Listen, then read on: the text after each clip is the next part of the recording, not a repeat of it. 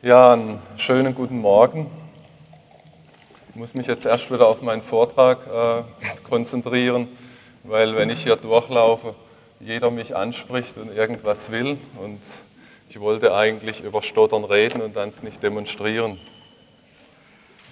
Also ich habe 1982 angefangen in der Uniklinik in Heidelberg zu arbeiten, in der Stimm- und Sprachabteilung. Es war mehr Zufall. Die haben einen, einen Therapeuten gesucht, der äh, Kenntnisse hat in äh, systemischer Therapie, weil sie dort hofften, dass ich vielleicht bei stotternden Kindern etwas machen könnte. Dann hat man mir noch die Erwachsenenstotterer gegeben, weil sie sagten, dafür haben sie niemand.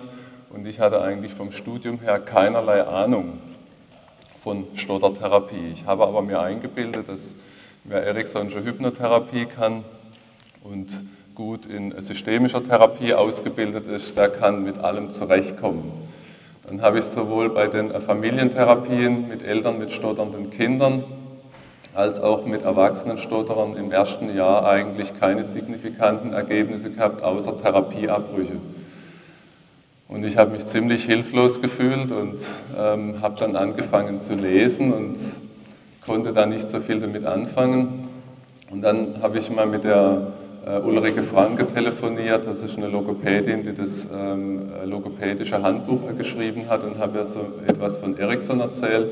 Und dann hat sie gesagt, ja, wenn du auf sowas stehst, dann musst du ähm, den Charles van Reiber lesen. Und dann habe ich van Reiber zu lesen angefangen und fand da sehr viele Parallelen zum Ericssonschen Ansatz. Und ab da habe ich dann einen Weg gefunden, wie ich mit erwachsenen äh, Stotterern äh, arbeiten kann und die Dinge mit einbauen kann, äh, die, die, ich ohnehin schon äh, kannte. Van Reiber gilt als symptomorientierter Verhaltenstherapeut, was er meiner Meinung nach aber nicht ist. Da werde ich nachher noch ein paar Worte dazu sagen.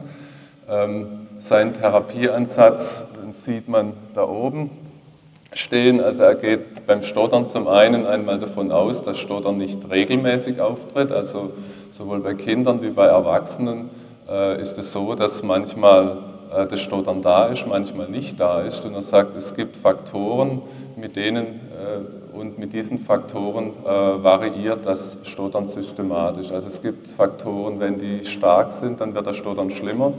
Es gibt Faktoren, wenn die schwach sind, ähm, dann äh, wird das Stottern besser. Da ist so eine Art Gleichung aufgestellt, die steht da oben, Stottern ist gleich. Ich habe das mal so äh, in so eine Art Formel gebracht, die steht in Englisch etwas anders in seinem Buch. Ähm, also Faktoren, die das Stottern schlimmer machen, äh, ist zum Beispiel die Angst. Das sieht man ja auch in Filmen, wenn jemand überfallen wird und dann lieben es die Regisseure manchmal, die Angst des Opfers durch Stottern darzustellen. Also auch Normalsprecher, wenn der Faktor Angst hoch ist, beginnen zu stottern, die Sprechflüssigkeit zu verlieren. Anderer Faktor ist äh, Schuld, also schlechtes Gewissen. Kreuzverhör im Gerichtssaal, wenn jemand in die Zange genommen wird, verliert er auch seine Sprechflüssigkeit. Dann ähm, Enttäuschung, Frustration, je mehr jemand attribuiert, wenn ich nicht stottern würde, dann hätte ich die Stelle als Fernsehsprecher oder so etwas. Ähm, also je höher dieser Frustrationslevel ist, oder dann würde ich eine Freundin finden, äh, desto stärker ist das Stottern auch. Also das auch dann der Faktor Nachteile, negative Konsequenzen aus dem Stottern. Dann Feindseligkeit und Aggression, das ist unterschiedlich. Viele Stotterer, wenn sie leicht äh, aggressiv sind, haben sie ein stärkeres Stottern, aber dann, äh, wenn sie sehr aggressiv sind und wirklich wütend und absolut konkurrent, können sie absolut fließend sprechen. Ähm, dann kommt so Situationsängste, Situationsfurcht dazu vor bestimmten Situationen. Das ist beim einen das Telefon und bei anderem das äh, Kaufen von einer. Deswegen bestellen dann viele nur im Quellekatalog. Dann Wortfurcht, Angst vor bestimmten Worten. Das kann der Nachname sein. Das ist für viele Stotterer ist das ein Horror, dann zum Arzt zu gehen und dort den Namen nennen zu müssen, weil da kommt man dann nicht drum rum. Man kann natürlich dann auch einen Zettel hinschieben oder jetzt neuerdings die, äh, die, die Karte von der Versicherung. Da bleibt einem das dann erspart. Dann generell kommunikativer Stress, je höher der kommunikative Stress ist, Prüfungssituationen, öffentliche Auftritte, desto stärker ist das Stottern. Unter dem, und, unter, und in der Therapie, ein Teil von der Therapie ist, an diesen Faktoren zu arbeiten. Das ist auch bei jedem unterschiedlich. Wenn bei jemand sehr stark der Faktor Wortfurcht ist und jemand Angst hat vor seinem Nachnamen, dann wird man hauptsächlich auch daran arbeiten. Also es geht darum, diese Faktoren, die auf dem Bruchstrich stehen, kleiner zu machen im Verlauf von Therapie. Und da kann man mit allen verhaltenstherapeutischen, gestalttherapeutischen, familietherapeutischen, was immer man kann, kann man auf diese Faktoren Einfluss nehmen. Äh, unter dem Bruchstrich stehen dann die Faktoren, wenn man sie größer macht, dass das, die Sprechflüssigkeit besser wird.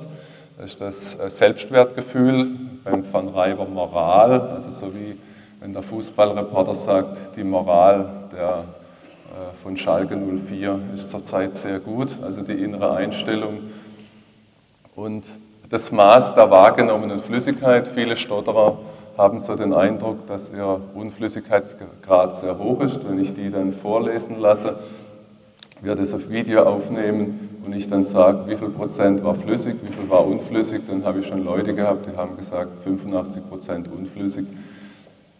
Dann nimmt man denselben Text, lässt es auf dem Video wieder ablaufen und lässt die dann anstreichen, wo sie gestottert haben tatsächlich und zählt es dann aus und rechnet den Prozentsatz aus. Und dann kommt oft raus, dass eben nur 15% oder 8% gestottert ist. Und sobald die dann erstmal realisieren, dass gar nicht so viele Löcher im Schweizer Käse sind, sondern dass mehr, dass ähm, sie flüssiger sind, wie sie eigentlich wahrnehmen, das steigert dann sofort auch die Flüssigkeit. Also das ist auch ein, in, äh, eine interessante Technik. Das Ziel beim Van Reiber ist nicht äh, flüssiges Sprechen, sondern ein flüssigeres Stottern. Ähm, ich denke, er geht davon aus, also Van Reiber hat ein Leben lang über Stottern äh, nachgedacht und äh, geforscht. Er ist selber sehr schwerer Stotterer und hat als Kind unterm Apfelbaum einen Schwur getan, er wird mal was tun, damit diesen armen Menschen wie ihm äh, geholfen werden kann. Er hat alles probiert, von Hypnose bis äh, Verhaltenstherapie und hat eben am Schluss dann diesen Therapieansatz dann zusammengebaut, den ich gleich noch ähm, schildern werde. Ähm, und sein Ziel ist eben ein flüssigeres Stottern, wobei ähm, er davon ausgeht, denke ich, dass das Grundstottern also so eine Hardware-Komponente hat also die ähm, ähm, nicht so ohne weiteres zu beseitigen ist, aber massiv eben durch all diese Faktoren dann äh, äh, überlagert ist. Die, er hat seine Therapie dann eingeteilt in diese sechs Therapiephasen, die er abgekürzt hat und mit was genannt hat. Also M für Motivation, I für Identifikation, D für ähm, Desensibilisierung, V für Variation, A für Approximation und S für Stabilisierung. M und diese Phasen sind nicht so, dass die immer so genau aufeinander aufbauen und dann abgeschlossen sind. Also man muss erwachsene Stotterer, muss man immer wieder motivieren. Man sollte eigentlich glauben, dass das Symptom hart genug ist und genügend Nachteile bringt dass, man, äh, dass die selber motiviert sind, aber die haben schon so viele Niederlagen und Demütigungen erlitten, dass die Begeisterung nicht sehr groß ist, sich selbst zu engagieren. Also äh, hat mir mal ein Kollege gesagt, schreib doch ein Buch über Hypnose und Stottern, Hypnose bei Stottern, dann hast du dein Leben lang ausgesorgt. Weil das der Traum von jedem Stotterer ist, dass man, äh, jemand, dass man ihn hypnotisiert und dann verschwindet die Symptomatik einfach. Van Reiber hat gesagt, er hat für diese hartnäckigen Fälle, die das wirklich geglaubt haben, dass man es irgendeinen schnellen Trick gibt, ein kleines Pillenfläschchen in seinem äh, Schreibtisch mit rosaroten Zuckerpillen. Und wann immer jemand mit dieser Annahme kam, dass der Therapeut es irgendwie regelt, aber er nichts dafür tun muss, dann hat er dieses Fläschchen rausgeholt und auf dem Etikett, auf dem Etikett stand, nimm eine von diesen und du bist für immer geheilt. Und dann hat er dieses Fläschchen auf den Tisch gestellt und er hätte es in 30 Jahren Berufslaufbahn nie öffnen müssen, dieses Fläschchen, hat er gesagt. Das finde ich ein schönes Symbol auch, ähm, um auf schnelle Art äh, klarzumachen, was man machen kann in der Therapie und was man nicht machen kann. Motivation, also anfangs habe ich da viele Fehler gemacht. Heute erkläre ich schon in der ersten Stunde, wie der ganze Therapieablauf ist. Also das, was ich jetzt hier vortrage, das mache ich in, jeder, in jedem Erstgespräch mit dem Stotterer. Ich erkläre diese Gleichung, ich ähm, erkläre die Therapiephasen, ich kündige auch schon früh an, welche harten Sachen kommen in der Desensibilisierungsphase, wo die Leute dann gleich mal blass werden, wenn ich ihnen erzähle, dass kein Weg daran vorbeigeht, dass sie absichtlich stottern müssen, und zwar in den Situationen, die sie am meisten fürchten. Also ich erzähle Beispiele, was erreichbar ist. Man kann auch Videos von anderen Leuten, wenn man die Erlaubnis hat, von anderen Stotterern vorführen, vorher, nachher, ähm, was erreichbar ist und was nicht erreichbar ist, um äh, die Leute äh, zu motivieren. Aber es ist immer wieder zwischendrin auch Motivationsarbeit und Unterstützung notwendig. Dann in der Identifizierungsphase geht es darum, das individuelle Stottermuster zu analysieren.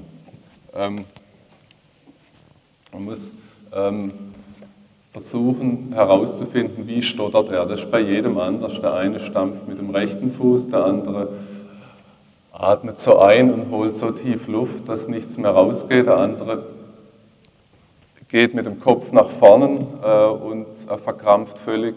Äh, mancher stottert auf den äh, Vokalen, mancher hat Schwierigkeiten am Anfang, der andere Schwierigkeiten in der Mitte. Also diese individuellen Muster herauszufinden, da bekommen die Leute auch Hausaufgaben, zum Teil mit dem Kassettenrekorder sich selber aufzunehmen oder zu beobachten, was sie eigentlich machen, weil das hypnotherapeutisch äh, betrachtet oft völlig dissoziiert ist und die äh, gar nicht realisieren, gar nicht wissen, auf einer Metaebene gar nicht sagen können, was sie machen. Das ist dann auch schon eine Vorbereitung für die dritte Phase der Desensibilisierung, wo sie ähm, die ganze, das ganze Vermeidungsverhalten abbauen sollen. Ähm, wenn sie in der Identifizierungsphase schon, um herauszufinden, wie sie stottern, müssen sie stottern, sonst geht es nicht. Also auch das bringt schon mal äh, wichtige Änderung rein, weil die immer das vermeiden wollen und flüssig sprechen wollen. Aber wenn sie mir sagen sollen bis zur nächsten Stunde, wie sie stottern, dann müssen sie ja stottern. Das ist schon eine Vorbereitung dann für die Desensibilisierungsphase. Und in der Desensibilisierungsphase versucht man dann eben an den wirklich wunden Punkten zu arbeiten. Ähm, ich sage dann den Leuten, es gibt zwei Möglichkeiten. Wir können eine Hierarchie aufstellen, wie die Verhaltenstherapeuten, was besonders schwierig ist und nicht schwierig ist, und uns langsam hocharbeiten. Aber es geht eh nichts dran vorbei, dass wir am schwierigsten Punkt arbeiten müssen. Oder wir können auch gleich am schwierigsten Punkt anfangen, dann ist der ganze Rest gleich mit desensibilisiert und das sei Ihre Wahl, ob wir langsam und quälend vorankommen oder gleich an den schwierigen Punkt gehen. Und über 90 Prozent entscheiden sich dann lieber gleich in die Volle zu gehen, weil sie wissen, sie, haben, sie müssen eh an den Punkt ran. Ich erzähle dann auch Beispiele von mir. Ich hatte auch mal gestottert habe immer noch Rechtssymptomatik und hatte sehr starke Sprechängste über viele Jahre. Und ein Grund, warum ich solche Kongresse organisiere, ist, dass ich mich da weiter desensibilisieren kann. Ähm, und ich bringe da Beispiele von mir und von anderen Leuten, dass kein Weg dran vorbeigeht, an wirklich den heißen Punkten zu arbeiten. Und einer zum Beispiel hat dann gesagt, er könnte nicht telefonieren, weil die Leute auflegen würden der war der, der so Luft einge immer und hat sich wirklich merkwürdig angehört und der musste dann eben das absichtlich machen, aber dabei so lange das zu machen, bis er das lernt, locker und dabei innerlich grinsen zu können, dass er dieses Muster völlig locker simulieren kann, bis die anderen auflegen. Wir haben mit der Te Telekom-Auskunft angefangen, die haben aber sehr schnell aufgelegt. Wir haben mal Reisebüros angerufen und dann hat er für mich irgendwelche Zugverbindungen gefragt und hat also dann also das da gemacht und dann hat dann die im Reisebüro dann gefragt, weinen Sie? Und das hat uns so aus dem Konzept gebracht, dass er gesagt hat, nein, nein, ich bin hier in einer Sprechtherapie und mache eine Übung. Dann war es dann völlig, völlig flüssig. Das war dann auch für mich eine Desensibilisierung, weil so groß ist Rottweil nicht, dass man da nicht weiß, woher dieser Anruf kommt. Und dann kommt die, die Variationsphase, das ist ähnlich wie im Ericsson-Ansatz die Musterunterbrechung. Ähm, Van Reiber geht davon aus, dass wenn jemand 20 Jahre stottert und dass das so ein eingefahrenes Muster ist, dass man das nicht auf einen Schlag ändern kann. Und wenn jemand mit dem rechten Fuß stampft, muss er mit dem linken stampfen oder mit der Hand äh, irgendwas machen und derjenige, der eben, den ich gerade geschildert habe, der mit dem Kopf so nach oben ging, musste übergangsweise das Gegenteil machen, dass er also so, so nach unten verkrampft, die gegenläufige Bewegung. Und ich hatte auch einen, der äh, noch genau in denselben Jahren, der also mit dem Kopf immer nach unten ging, den habe ich das gegenläufige Muster von dem anderen ausführen lassen. Es wäre ja nichts gewonnen, wenn die einfach die Symptomatik ausgetauscht hätte hinterher. Aber so als Übergang, um diese alte eingefahrene Muster zu lockern, ist das eine ganz wichtige Phase. Und dann kommt die Approximationsphase. Das ist das, was die Logopädinnen üblicherweise mit den Sprechtechniken machen. Da versucht man dann ein besseres und flüssigeres Stottern einzuführen. Also äh, mit rhythmischem Sprechen oder mit melodiösem Sprechen. Ähm, also da gibt es ganz unterschiedliche Techniken oder äh, Stoppen und Luft holen und mit dem Ausatmen wieder weiterzureden. Also das ist, dann gibt es verschiedene solche Techniken, die man in Logopädie-Handbüchern nachlesen kann. Ähm, die, beim einen funktioniert dies besser, beim anderen was anderes. Oder Pantomimen sprechen, dass die also innerlich erstmal sich den Sprechakt flüssig vorstellen und einen Moment des innerlich machen und sich das modellieren und danach dann sofort in das Lautsprechen reingehen. Nur viele Therapeuten und äh, fangen gleich mit diesen Sprechtechniken an. Und der Van Reiber sagt meines Erachtens zu Recht, ich habe auch immer wieder die Erfahrung gemacht, dass wenn man sofort mit den Sprechtechniken anfängt, funktioniert das eventuell im Therapieraum ganz hervorragend, in schwachen Stresssituationen auch, aber solange die Leute nicht desensibilisiert sind an den wirklich wunden Punkten, also wenn der das Telefon meidet und ich das nicht thematisiere, dann ist von dort immer wieder der Ausgangspunkt, wo die altes, alte Vermeidungsverhalten wieder ausgelöst wird. Und deswegen ist auch die Rückfallquote in der Stottertherapie, in der wissenschaftlichen Untersuchung so eher witzig hoch.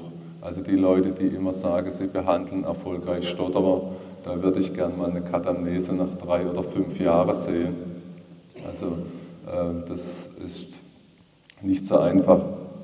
Dann kommt die wichtigste Phase, die Stabilisierung. Da habe ich sehr viel von Van Reiber gelernt, auch allgemein für die Psychotherapie. Weil die Rückfallquote so hoch ist, kommt es ihm sehr darauf an, dass er von Anfang an dem Erwachsenenstotterern und auch Jugendlichen beibringt, wie der Therapieansatz ist.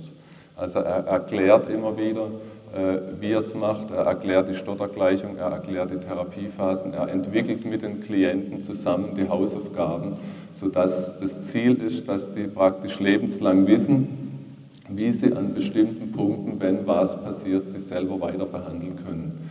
Weil es gibt dann immer wieder eine Krise. Ich hatte einen schweren Stotterer, der hat dann nach fünf Jahren angerufen, als seine Mutter starb und hat wieder einen Teil vom alten Muster gehabt und hat gesagt, kannst du mir eine Logopädie nennen in meinem Ort? Und dann habe ich gesagt, ich habe gedacht, wir haben besprochen, was zu machen ist und welche Übungen. Habe nochmal ein kleines Repetitorium mit ihm am Telefon gemacht. Ich weiß nicht, ob er nicht dann doch in Behandlung ist. Also das Ziel ist dann schon, äh, dass die Leute wissen, wie sie sich weiter behandeln und auch sie zu motivieren, bestimmte Übungen regelmäßig zu machen. Lieber immer wieder mal absichtlich selber zu stottern, den Mut zu haben, das zu tun und anstatt äh, ihnen äh, wieder die Gefahr auszulösen, in ein altes Vermeidungsverhalten reinzurutschen. Gut, das ist in Kürze so der Ansatz von Van Reiber. Ähm, es gibt interessante Parallelen zwischen Ericsson und Van Reiber. Ähm, ich habe dann ähm, Van Reiber einen Brief geschrieben, dass ich finde, das wäre sehr ähnlich. Äh, und dann hat er mir zurückgeschrieben, das sind das Wunder, das hat bis jetzt noch nie jemand gemerkt, aber er wäre sehr beeinflusst von Ericsson, er hat begeistert die Schriften gelesen und es gäbe auch Briefwechsel zwischen ihm und im Ericsson, die existieren immer sowohl die Ericsson Foundation wie auf andere Wege haben wir versucht, diese zu finden, diese Briefe. Ähm, er hat dann ähm, mir auch einen Aufsatz genannt, der hier nicht erhältlich ist und in seinen ganzen Büchern steht nichts davon drin, weil ich hatte den Eindruck, wer so ein Programm durchführt, auch als Nichtstotterer, also so aktiv, so an den wunden Punkten so in die Vollen geht, der ändert sich auf der Persönlichkeitsebene. Und das hat er in einem Handbuchartikel äh, in Amerika hat er auch beschrieben und hat dann gesagt, dass er unter der Maskerade, wörtlich unter der Maskerade einer symptomorientierten Verhaltenstherapie hätte er einen Ansatz geschaffen, was eigentlich eine Psychotherapie sei. Und die ganzen Leute, auch die international nach Van Reiber arbeiten, habe schon viele gefragt, haben da keine Ahnung davon. Weil er macht höchst interessante Aufgaben, ähm, also auch so auf der kognitiven Ebene, wenn jemand äh, negative Selbstverbalisationen hat, hat er eine symbolische Aufgabe mal gegeben, dass derjenige jeden Abend auf die Toilette gehen muss, bevor er ins Bett geht und alle diese Abwertungen aufs Toilettenpapier schreiben muss, während er drauf sitzt und dann in, in, hinter sich in die Toilette werfen und es runterspülen und dann ins Bett gehen. Also es ist ja eine Sache, wer den Gunter Schmidt kennt, der arbeitet ja auch viel mit solchen Symbolen, wenn jemand zwiespältig ist, dass er dann an den Rhein fahren muss und zwei gleich große Kieselsteine holen muss und eine in der rechten Hosentasche, die andere in die linke Hosentasche trage, vier Wochen wenn man die Hose wechselt, muss man immer die Steine weg, äh, auch die Steine dann wieder in die andere Hose nehmen. Dadurch erreicht man dann, dass eine größere Intensität da ist, dass man sich immer wieder mit beschäftigt und immer wenn der in die Hose greift, äh, denkt er dann dran. Und solche Rituale, die gehen irgendwo tiefer, lösen Suchprozesse ab, aus und äh, ändern schneller. Ich hatte auch mal einen Stotterer in Therapie, das war ein äh, sehr ambitionierter Jura. Äh, äh, der sehr ehrgeizig war, genaue Vorstellungen hatte über seine Karriere. Aber was ihn wahnsinnig geärgert hat, dass sein Schwiegervater in Anwesenheit äh, von seiner Frau ihn immer total abwerten konnte und er dem nicht gewachsen wäre, dass der rhetorisch brillanter ist und er verliere jedes Selbstbewusstsein. Und ich habe ihn dann so provoziert, ich sage, so wie Sie das schildern, kommt mir das so vor, als, hätte er selbst, als wäre er Selbstwertgefühl so in so, einer, in so einer Art Wanne innerlich und da wäre ein Stöpsel dran und dem Schwiegervater gelingt es dann immer, den Stöpsel zu ziehen und dann ist sein ganzes Selbstwertgefühl geht schlagartig in Gully runter. Und ähm, es hat ihm nicht gefallen, das Bild. Und er hat mich die Aufgabe gegeben, er müsste sich so einen Badewannenstöpsel besorgen mit einem Kettchen dran und dann müsste er den in die Hosentasche nehmen, zu seinem Schwiegervater fahren und die Hand in der Hosentasche an, dem, an diesem Stöpsel habe und soll darauf achten, dass ich wird ihm prophezeie, seinem Schwiegervater wird es trotzdem, obwohl er der Hand an Stöpsel hat, trotzdem gelingen, den zu ziehen. Und was total irre war, da musste das Ding nicht mal kaufen, der hatte tatsächlich sowas zu Hause schon. Und er hat es dann gemacht und dem Schwiegervater ist natürlich dann nicht gelungen. Und dann kam er nach einigen Stunden und gesagt, ich habe ihn zufällig auf der Straße getroffen. Obwohl ich diesen Stöpsel dabei hatte, ist es ihm nicht gelungen, mich unsicher zu machen. Also so, so ein Bild wirkt dann einfach länger. Und da gibt es bei Van Reiber und beim Ericsson interessante Beispiele dafür. Beide sind Meister der Utilisation. Beim Ericsson gibt es ja dieses berühmte Beispiel, wo ein Psychotiker sich für Jesus hält und ähm, alle verrückt macht mit seinem Jesuswahn und Eriksson ihm sagt, ich habe gehört, Sie haben gewisse Erfahrung als Zimmermann. Und entweder ist Jesus und Sohn von Josef, dann hat er gewisse Erfahrung als Zimmermann und Eriksson ließ ihn dann ein Bücherregal bauen für die Klinik. Also da kann man sich schon mal nicht mehr mit dem Warnsystem im selben Ausmaß beschäftigen, wenn man mit den statischen Problemen eines Bücherregales beschäftigt ist. Bei Van Reiber gibt es auch gibt ein Buch, das heißt aus der Sprechstunde eines Sprachtherapeuten. Das sind so, hat er am Lebensabend geschrieben und so seine interessantesten äh, Therapiefälle drin. Und da gibt es ähnlich geniale Fälle wie, wie, vom, wie vom Ericsson. Er hatte beispielsweise einen Stotterer in Therapie, mit dem er überhaupt nicht vorankam, der ehrwitzige Anfangsblocks hatte. Dann ging er mit dem in die Kneipe irgendwann und hat ihm etwas Alkohol zugeführt dass er überhaupt mal Informationen äh, gekriegt hat und hat gehört, dass der mal Heizer war auf einer Dampflokomotive und er gesehen hat, dass vorne irgendwie ein Bus oder was auf der Strecke steht, aber er in den Block reinkam und es am Lokführer nicht sagen konnte und dann war es zu spät und dann hat es viele Todesfälle gegeben bei diesem Zugunfall, was in Bezug auf sein Stottern nicht, für sein Stottern und seine Sprechflüssigkeit nicht förderlich war. Dann hatte der Van Reiber diese Information, aber er kam trotzdem nicht voran in der Therapie. Dann hat er herausgefunden, dass der Berufspokerspieler im Spielcasino ist und ein leidenschaftlicher, ehrgeiziger Pokerspieler. Und dann hat Van Reiber ihn mitgenommen in eine private Pokerrunde an der Uni, in, also wo er immer mit einigen Fakultätskollegen Poker gespielt hat. Und dann hat Van Reiber gesagt, na gut, er sei ja Profi und sie sei ja blutige Amateure. Sie müsste da schon irgendwie Sonderregel einführen, damit es fair läuft. Und dann wurde die Regel eingeführt, jedes Mal, wenn er einen Chip-Input wirft, muss er was sagen. Und wenn, er, und wenn er dabei stottert, dann durften alle anderen Spieler von seinem Stapel einen Chip wegnehmen. Äh, und Van Reiber hat gesagt, er wusste, dass der so ein ehrgeiziger Spieler ist, dass er das die ganze Nacht nicht durchhält, dass das, was er den anderen immer wieder abzuckt wegen seinem Sprechen, immer wieder ihm weggenommen wird. Und in der Nacht hat er dann einen großen sprachlichen Durchbruch gemacht. Also in, in diesem Buch sind geniale Beispiele dafür, wie er zum Teil auch beim Araber äh, den islamischen Glaube und äh, bei, sich mit chinesischer Kultur beschäftigt hat, um chinesischen Stotterer äh, äh, behandeln zu können. Sehr, sehr unterhaltsames Buch, was ich nur äh, empfehlen kann. In der Kürze der Zeit kann ich nicht mehr jetzt erzählen. Ähm,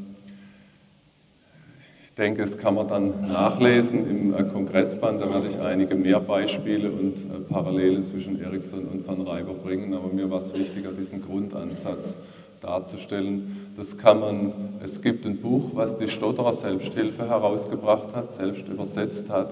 Das heißt also von Charles van Reiber, die Therapie des Stotterns. Da sind diese ganzen Phasen alles drin beschrieben. Das ist jetzt ein Buch im Gegensatz zu dem anekdotischen, was man nicht auf dem Nachttisch äh, lesen kann. Das ist voll von praktischen Informationen, welche, was man alles machen kann in diesen sechs Therapiephasen. Sie sind noch weiter äh, äh, detaillierter, hat unterdessen auch sieben und acht Phasen manchmal beschrieben. Es gibt Videos, äh, da habe ich die neue Adresse nicht. Ich habe die in Rottweil Leider reicht mir unterdessen die Zeit nicht mehr, auch dieses Seminar zu halten. Vielleicht mache ich es mal wieder übernächstes Jahr. Es gibt ein Video von Charles van Reiber, wo er unmittelbar vor in Ruhestand geht, in sechs Therapiestunden äh, ein schwerer erwachsener Stotterer fast flüssig bringt. Also wo er so seine ganze Lebenserfahrung reingepackt ist. Es war ein gut ausgesuchter Patient, bei dem das ging. Das geht sicher nicht mit jedem wo er diese ganzen Dinge äh, äh, äh, vorführt. Und von den alten Videos, die ich habe, sind mir das die lehrreichsten und die äh, wichtigsten, weil man in der Psychotherapie sieht man ja manchmal nicht so richtig, was im Kopf vorgeht. Also wenn man dann eine, der Ericsson dann eine Hypnose-Demonstration macht, da sind formal auch brillante Sachen drauf, aber wir haben ja keinen Monitor am Kopf angeschlossen, um zu sehen, was innerlich passiert. Aber da Stottern ein sichtbares Symptom ist, sieht man in diesen sechs Stunden unglaublich gut, wie er ganz konkret mit einem sichtbaren Symptom auf hohem Niveau arbeitet. Wer, ja, irgendwann werde ich dies, in, in, in Norddeutschland gibt es da Andreas Starke, der zwei Jahre beim Van Treiber gelernt hat, der hat die Videos auch an der Uni, an der Uni Köln, glaube ich, gibt es. Wer sich da speziell dafür interessiert, kann sich ja mal umhören, wo man in diese Videos mal reinschauen kann. Gut, damit möchte ich schließen. Meine Stottertherapie kann man nicht in einer halben Stunde leider nicht abhandeln. Ja, das heißt aus der Sprechstunde eines Sprachtherapeuten. Ich glaube im Schwann Verlag, ich weiß, das weiß ich nicht mehr genau. Ich das, ich muss es selber wieder kaufen, weil es mal jemand ausgeliehen hat und die oder derjenige eine Abteilung im Bücherstand hat, aus der Abteilung durch, durch, durch Laien erworben. Gut,